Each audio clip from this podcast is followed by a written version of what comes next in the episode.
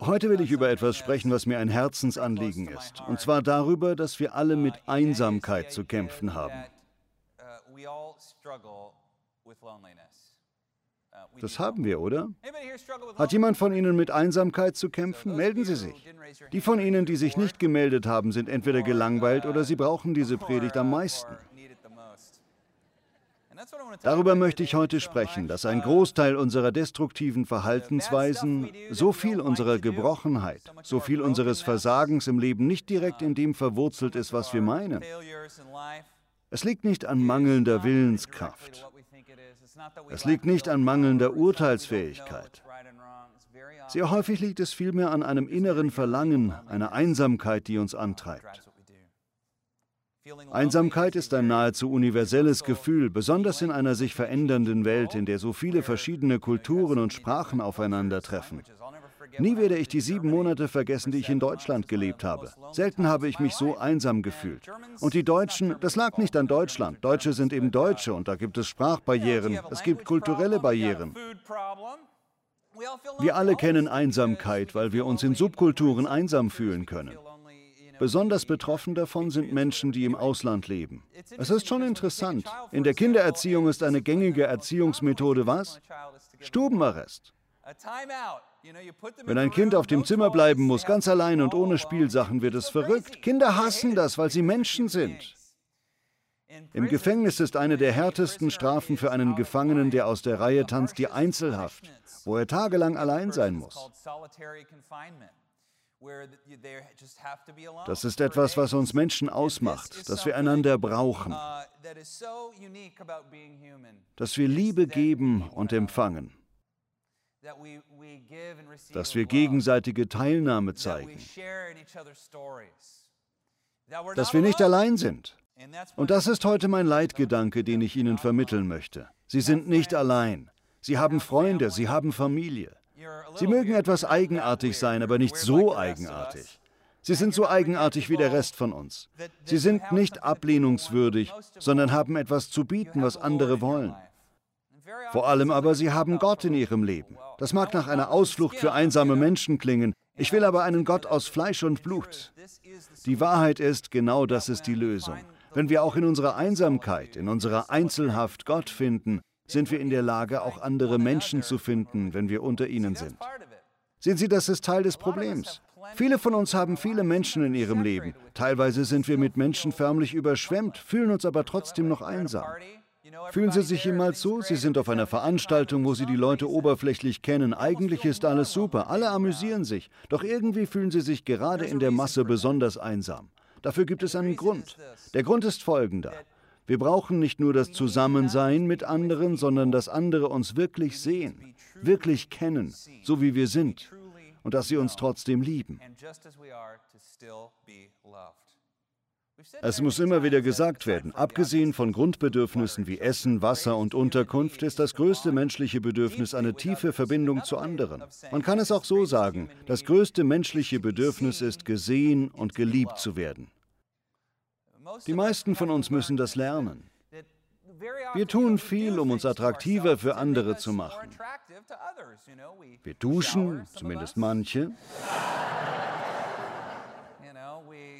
Wir schneiden uns die Nägel, wir machen unsere Haare zurecht. Wir lernen dazu, wir wollen witzig sein, wir wollen uns interessant machen. Wir tun Dinge, um hervorzustechen. Und all das ist wunderbar. Machen Sie das auf jeden Fall weiter. Aber je mehr Enthusiasmus wir nach außen vermitteln, je attraktiver und anziehender wir werden, desto mehr fragen wir uns, kennen mich andere überhaupt?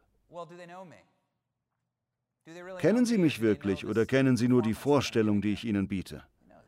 Dieses Gefühl kann man besonders bei der Arbeit haben, wo es um Leistung, fertige Projekte und Gewinn geht. Kennen mich die Leute wirklich? Mögen sie mich überhaupt? Bin ich wirklich mit ihnen befreundet? Man kann sogar ein unbewusstes Gefühl haben, würden die das und das über mich wissen, wäre das furchtbar peinlich. Würden sie das und das über mich wissen, würden sie mich ausschließen. Ganz viele von uns haben Dinge, die wir lieber verbergen wollen. Vielleicht ist es etwas aus unserer Vergangenheit, etwas, was wir jemandem angetan haben oder was uns angetan worden ist. Für einige von uns ist es etwas, womit wir derzeit zu kämpfen haben. Eine Sucht, Depressionen oder Angstzustände.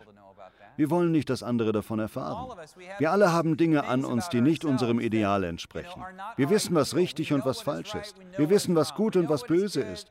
Wir denken, ich muss mich nur verbarrikadieren und mehr anstrengen, um zu der Person zu werden, die andere in mir sehen. Bis ich diesen Punkt erreiche, muss ich mich verstellen. Ich muss so tun, als ob. Aber das ist nicht der richtige Weg. Das ist der Weg der Welt. Das ist nicht Gottes Weg. Es mag uns wie Gottes Weg erscheinen, ist es aber nicht. Gott sagt zu uns, komm zu mir so, wie du bist. Einfach so, wie du bist. Kaputt, fertig, zweifelnd, wütend, verletzt, frustriert. Ich will dir innere Ruhe schenken. Ich will dich ganz eng bei mir einspannen. Ich will dir Freiheit und Freude geben, das, was du wirklich brauchst. Die Sache ist die, wenn wir uns in unserer Einsamkeit nicht zuerst an Gott wenden, versuchen wir andere Menschen dazu zu bringen, unser Bedürfnis zu stillen, was sie nicht richtig können. Einige von uns werden deshalb kontrollsüchtig. Ich weiß, dass ich selbst oft zu kontrollierend gewesen bin. Auf der Uni hatte ich einen Freund, der erzählte, meine Mutter ist so anstrengend. Ständig fordert sie, dass wir, ihre Kinder und andere Angehörige bei ihr sind, aber wenn wir dann da sind, beschäftigt sie sich mit anderen Sachen und redet nicht mit uns. Kennt das jemand? Kennt jemand solche Mütter? Ehrlich gesagt habe ich das selbst, glaube ich, auch schon gemacht. Ich will, dass Menschen da sind, aber wenn sie dann da sind, schließe ich sie aus. Das ist ein klassischer menschlicher Schachzug. In unserer Einsamkeit wünschen wir uns die Gegenwart anderer. Wir wollen den Lärm, wir wollen die Geschäftigkeit. Einige von uns. Andere von uns ziehen sich zurück, wenn das Bedürfnis nicht gestillt wird. Wir suchen Zuflucht in unseren Süchten. Aber es müssen gar nicht unbedingt schlechte Sachen an sich sein. Vielleicht suchen wir Zuflucht in Hobbys und dergleichen. Aber in jedem Fall gilt, wenn unser Bedürfnis nicht gestillt wird, suchen wir uns ein Betäubungsmittel, um mit dem tieferen chronischen Problem unserer Isolation in dieser Welt zurechtzukommen. Liebe Freunde, Sie dürfen wissen, dass Sie so geliebt sind, wie Sie sind. Ein Schüler von Jesus zu sein erfordert, dass Sie die Maske vor den Menschen abnehmen, die am wichtigsten in Ihrem Leben sind, Ihren Freunden und Ihrer Familie. Gewähren Sie ihnen Einblick in das, was ihnen peinlich ist. Falls Sie dabei auf Ablehnung stoßen, lernen Sie damit zurechtzukommen. Aber vertrauen Sie auch darauf, dass dadurch einige Menschen Ihnen näher kommen werden. Das ist leichter gesagt als getan, oder? Besonders wenn man es schon mal versucht hat und dabei verletzt worden ist. Leichter gesagt als getan. Deshalb geht es nicht bloß durchs Probieren. Wir schaffen das nicht durch reine Willenskraft. Es geht nicht einfach mit mehr Anstrengung. Die Lösung ist keine direkte, sondern eine indirekte. Mit anderen Worten, die Lösung ist nicht nur die Masken abzunehmen, sondern Gott näher zu kommen, die Verbindung zu ihm zu vertiefen, sodass wir die innere Kraft haben, unsere Masken abzunehmen. Anders gesagt, die Lösung für das alles ist der in uns wohnende Heilige Geist. Wenn wir uns einsam fühlen, wenn wir uns isoliert fühlen, wenn wir verzweifelt sind, dann müssen wir uns nicht sofort durch Entertainment, Freunde oder Arbeit ablenken. Vielmehr können wir Zuflucht im Reich Gottes suchen. Wir können die Einsamkeit bejahen und still werden. So wie Antonius der Große von Ägypten in die Wüste lief, müssen wir auf das zulaufen, was unserer Meinung nach unsere Probleme erzeugt. Wir müssen sozusagen ins offene Messer laufen. Wir müssen uns unserer Einsamkeit stellen. Wir müssen darauf vertrauen, dass der Heilige Geist uns in unserer Einsamkeit begegnet. Dazu später noch ein bisschen mehr. Zunächst einmal unsere heutige Bibellese. Matthäus Kapitel 11 gehört zu den beliebtesten Bibelstellen und aus gutem Grund. Jesus predigt da und er ist richtig wütend. Er ist frustriert, weil er all diese eindrucksvollen Wunder in verschiedenen Städten vollbracht hat. Unglaubliche Dinge. Aber die Leute haben nicht viel darauf gegeben. Sie haben sich weiter mit ihrem eigenen Leben beschäftigt. Vielleicht waren sie schon beeindruckt, haben deswegen aber keinen Sinneswandel gehabt. Sie haben sich nicht geändert. Sie sind Jesus nicht nachgefolgt. Deshalb hält Jesus ihnen jetzt eine Standpauke. Er ist so frustriert, dass er diese Städte sogar verflucht. Dann hält er jedoch inne und betet, mein Vater, Herr über Himmel und Erde, ich preise dich, dass du die Wahrheit über dein Reich vor den Klugen und Gebildeten verborgen hast. Wohlgemerkt, Gott verbirgt es vor den Klugen und Gebildeten. Er verbirgt es ganz bewusst vor ihnen. Du hast die Wahrheit vor den Klugen und Gebildeten verborgen. Und er hat sie bewusst anderen enthüllt. Wem enthüllt er sie? Den Unwissenden.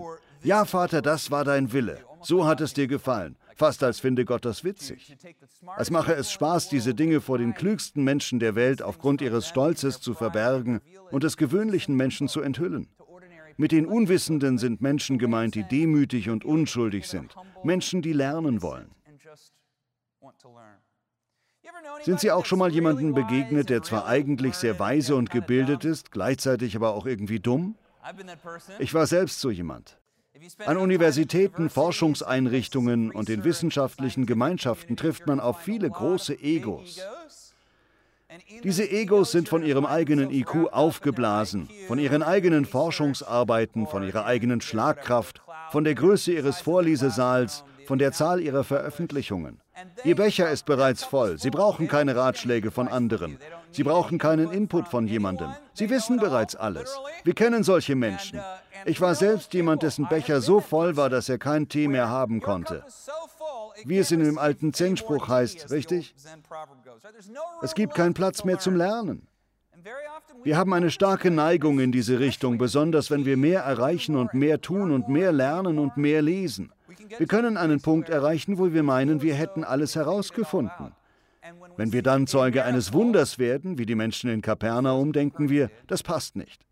Das passt nicht zu dem, was ich gelernt habe. Ich kenne das selbst nur zu gut. Ich hatte eine Hartherzigkeit aufgrund meiner Eingebildetheit, meines Egos, meiner engstirnigen religiösen Vorstellungen. Gott tat eindeutig etwas im Leben von jemandem, von dem ich meinte, dass Gott nichts in seinem Leben tun sollte. Gott hat etwas Eindrucksvolles in meiner Kirche, aber ich dachte, solche Dinge gibt es gar nicht mehr. Gott tat etwas an einem Angehörigen, aber der Typ war doch ein Sünder. Gott würde doch unmöglich etwas in seinem Leben tun. Wir können Phasen durchmachen, in denen wir eine bestimmte Weltsicht entwickeln. Wir betrachten die Welt durch eine Brille, sodass wir das Reich Gottes nicht mehr sehen können, selbst dann nicht, wenn es direkt vor unserer Nase ist. Der Grund dafür ist ein hartes Herz. Warum meinen Sie, bekommen wir ein hartes Herz? Warum? Meinen Sie, Gott verbirgt diese Dinge wirklich vor den Klugen und Gebildeten? Ist es eine Art Trick? Verhärtet Gott unsere Herzen, weil er uns unfreundlich gesinnt ist? Ist er unfair? Wenn ich an die Formulierung verhärtetes Herz in der Bibel denke, fällt mir meist der Pharao und die Geschichte vom Exodus ein. Gott sagt dem Pharao, lass mein Volk ziehen, doch Pharaos Herz verhärtet sich. Genau genommen steht da, der Herr verhärtete das Herz des Pharaos.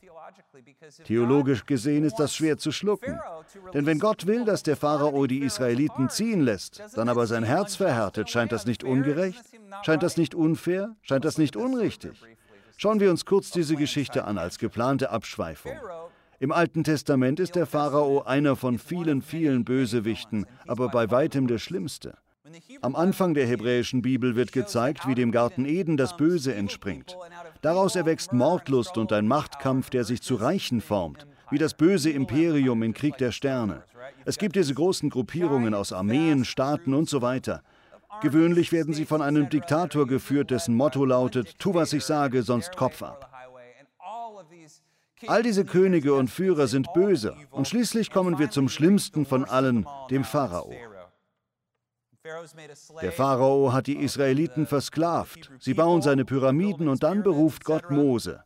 Vielleicht haben Sie die zehn Gebote mit Charlton Heston gesehen. Lass mein Volk ziehen, sagt er. Als Pharao Nein sagt, lässt Gott eine Plage nach der anderen über Ägypten kommen, insgesamt zehn. Und nach jeder Plage steht etwas über das harte Herz des Pharaos. Ich habe das hier mal grafisch dargestellt. Wir sehen, dass bei den ersten fünf Plagen der Pharao sein eigenes Herz verhärtet hat oder es hat sich verhärtet. Also zunächst, Pharaos Herz verhärtet sich. Pharao verhärtet sein eigenes Herz. Pharaos Herz war hart. Pharao verhärtete sein eigenes Herz. Bei der sechsten Plage steht dann schließlich, dass es der Herr ist, der Pharaos Herz verhärtet. Ist das nicht interessant? Bei der siebten Plage, dem Hagel, verhärtet Pharao wieder sein eigenes Herz, aber in der achten Plage verhärtet Gott sein Herz. Gott verhärtete das Herz des Pharaos. Wieder, Gott verhärtete das Herz des Pharaos. Ich finde das interessant, und zwar deshalb, weil ich glaube, dass Gott den Pharao sogar liebte. Glauben Sie das? Ja, Pharao war böse, er mordete, folterte, beherrschte, besiegte und versklavte andere ständig. Aber Gott war immer noch interessiert an ihm.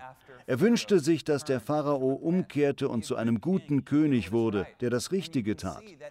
Doch man kann sehen, dass mit jedem Fluch, der Ägypten traf, sich die Haltung des Pharaos gegenüber Gott weiter verhärtete. Er wurde immer wütender auf Gott, bis Gott ihn schließlich mit noch mehr Herzenshärte strafte. Haben Sie schon mal ein hartes Herz gehabt? Vielleicht haben Sie sogar heute ein hartes Herz. Sie halten sich für zu klug für diesen religiösen Kram. Oder Sie haben schlechte Erfahrungen mit religiösen Menschen gemacht und trauen solchen Sachen nicht mehr. Ich habe das selbst durchgemacht und ich bin ein Prediger. Was ist passiert? Warum verhärten wir unsere Herzen? Warum passiert das? Es gibt ein Gleichnis, wo Jesus von Samen spricht. Der Herr verstreut die Samen und sie fallen überall hin. Einige fallen auf eine harte Straße, andere fallen auf guten Boden. Wieder andere landen zwischen Dornen oder unter Gestein. Gewöhnlich betonen wir das Letzte, aber ich finde besonders das Erste faszinierend, die Straße. Gemeint ist damit ein unbefestigter Feldweg, den niemand bewusst gebaut hat. Ursprünglich war es bloß ein Trampelpfad, auf dem so viel herumgetrampelt wurde, dass er hart geworden ist und nichts mehr darauf wachsen kann. Das, glaube ich, ist der Grund, warum unser Herz hart wird, weil auf uns herumgetrampelt wird. Auf uns wird Druck ausgeübt. Wir werden nach unten gedrückt. Wir erleben Stress, wir erleben Sünde, wir erleben Verrat, wir erleiden ein gebrochenes Herz. Irgendwann sind wir dann so verwundet, so verletzt, so isoliert, so einsam, dass wir einfach sagen, genug, ich lege mir eine dicke Haut zu, ich werde hart. Vielleicht bin ich dann nicht mehr liebenswert, aber wenigstens werde ich respektiert. Ich verschaffe mir Respekt. Das ist sehr traurig. Das habe ich durchgemacht und vermutlich Sie auch. Vermutlich haben Sie schon eine Zeit durchgemacht, in der Sie so verletzt waren, dass Sie das Gefühl hatten, ich muss irgendwie überleben. Vielleicht stecken Sie sogar jetzt mittendrin. Dann dürfen Sie wissen, dass Gott Sie nicht vergessen hat. Er streckt sich nach Ihnen aus. Er sieht in Ihnen keinen alten Knacker oder eine stählerne Frau oder einen harten Kerl oder ein zähes Mädel. Er sieht Sie nicht als jemanden, der keine Rücksicht nimmt, sondern als ein Kind, unschuldig, verletzt, angeschlagen. Auch wenn sie sündigen, sind sie noch sein Kind und er wünscht sich, dass sie zu ihm nach Hause kommen. Warum verhärten wir unser Herz? Weil wir verletzt sind. Wir erleiden seelische Wunden. Das gehört zur Welt, in der wir leben. Nebenbei gesagt, falls Sie einen hartherzigen Ehepartner haben oder einen Freund oder Arbeitskollegen mit einem harten Herzen, denken Sie vielleicht, mit dem muss ich ganz direkt sein. Bei ihm darf ich kein Blatt vor den Mund nehmen. In Wirklichkeit brauchen hartherzige Menschen jedoch mehr Mitgefühl und Nachsicht als andere. Das erinnert mich an die Fabel von Aesop über eine Wette zwischen dem Wind und der Sonne. Vielleicht kennen Sie sie. Das hier ist übrigens ein Gemälde von Usan Ho. Ist es nicht hübsch? Aesop erzählt in dieser Fabel, dass die Sonne und der Wind eines Tages eine Wette eingingen. Auf einer Straße ging ein Mann mit einem hübschen Mantel entlang und sie wollten sehen, ob sie ihm seinen Mantel abluchsen konnten. Also schlossen sie eine Wette ab. Der Wind durfte es zuerst versuchen. Er blies den Mann an, um den Mantel wegzublasen, aber natürlich zog der Mann dadurch den Mantel nur noch fester an sich. Der Wind sagte sich, dann blase ich eben noch mehr mit 100 Stundenkilometer. Das ist Bobbys Version der Fabel. Er ließ den Regen prasseln und versuchte, den Mantel wegzublasen, aber natürlich kauerte der Mann sich zusammen und klammerte sich fest an den Mantel.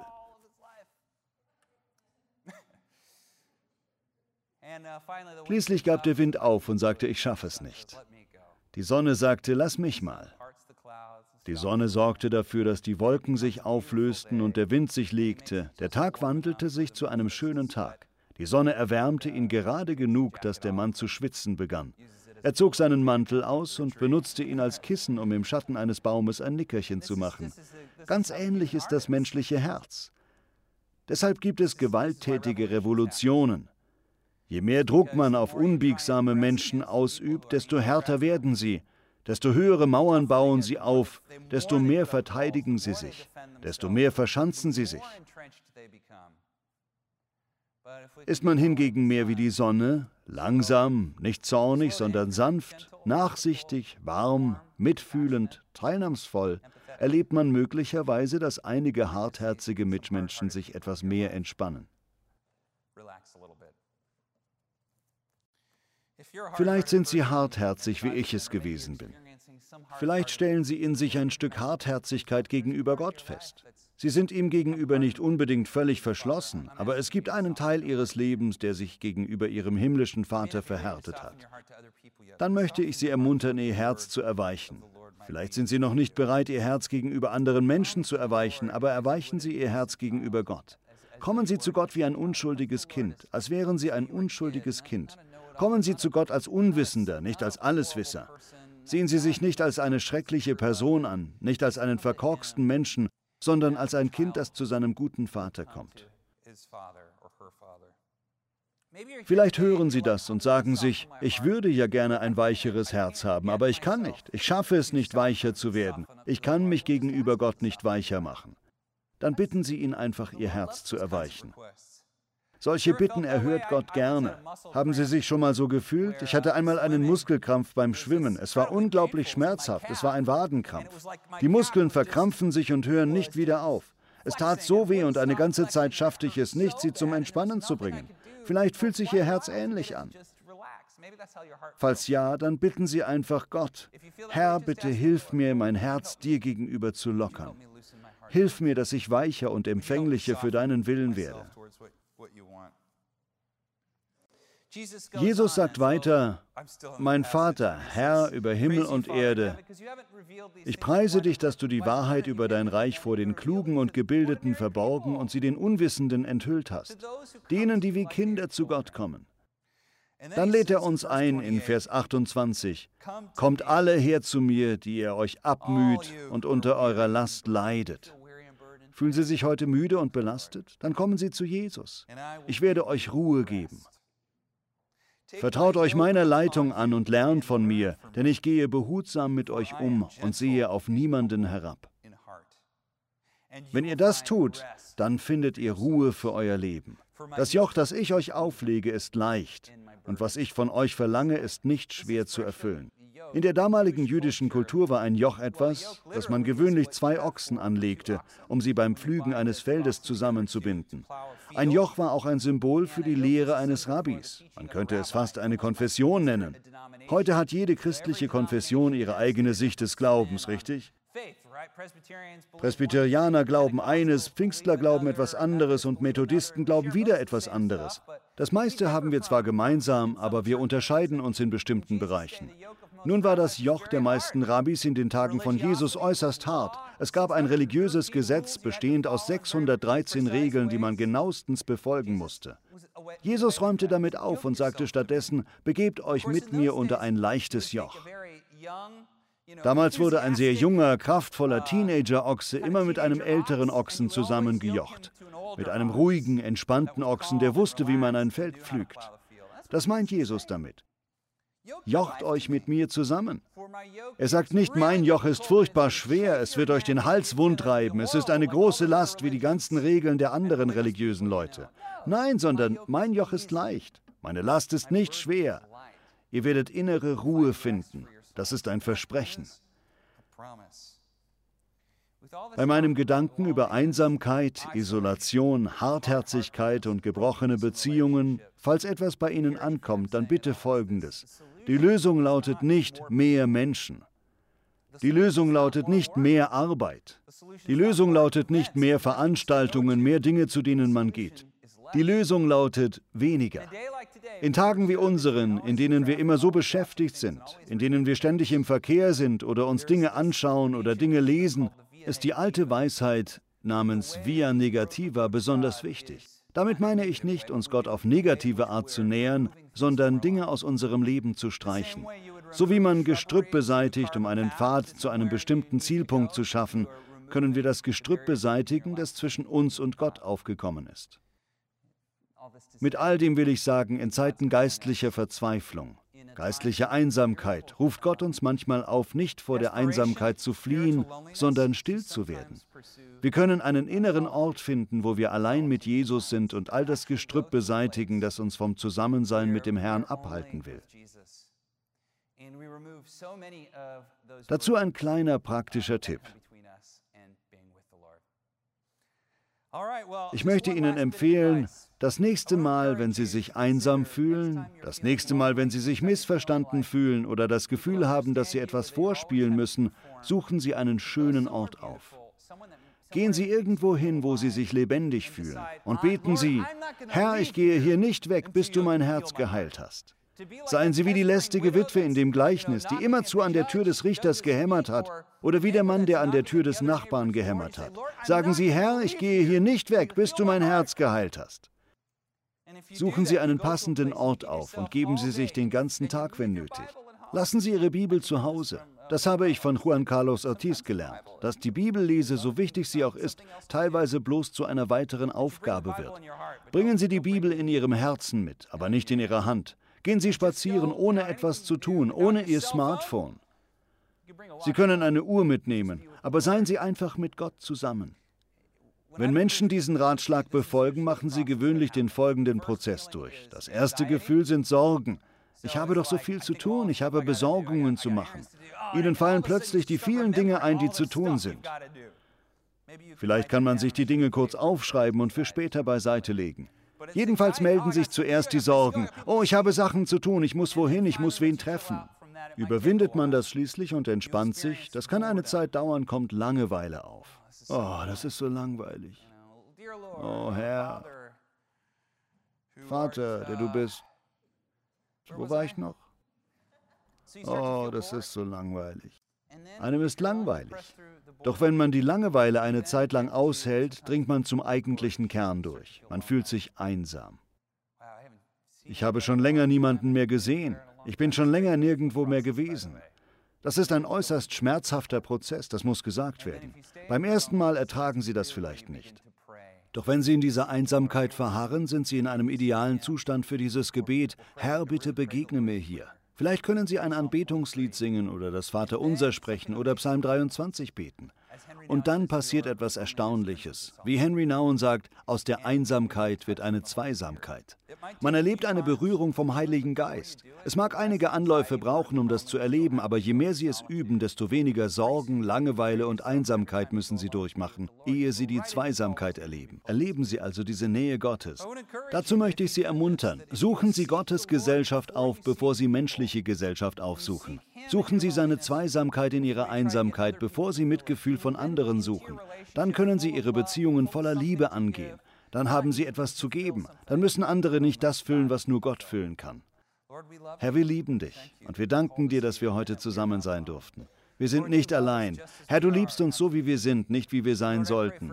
Und ich bete für jeden, der mich jetzt hört und ein hartes Herz hat, Verletzungen erlitten hat oder untröstlich ist. Herr, ich bitte dich um Heilung. Bitte zeig uns, dass wir nie allein sind, ganz gleich wie isoliert wir leben, selbst dort bist du noch bei uns. Herr, wir danken dir und lieben dich. Amen.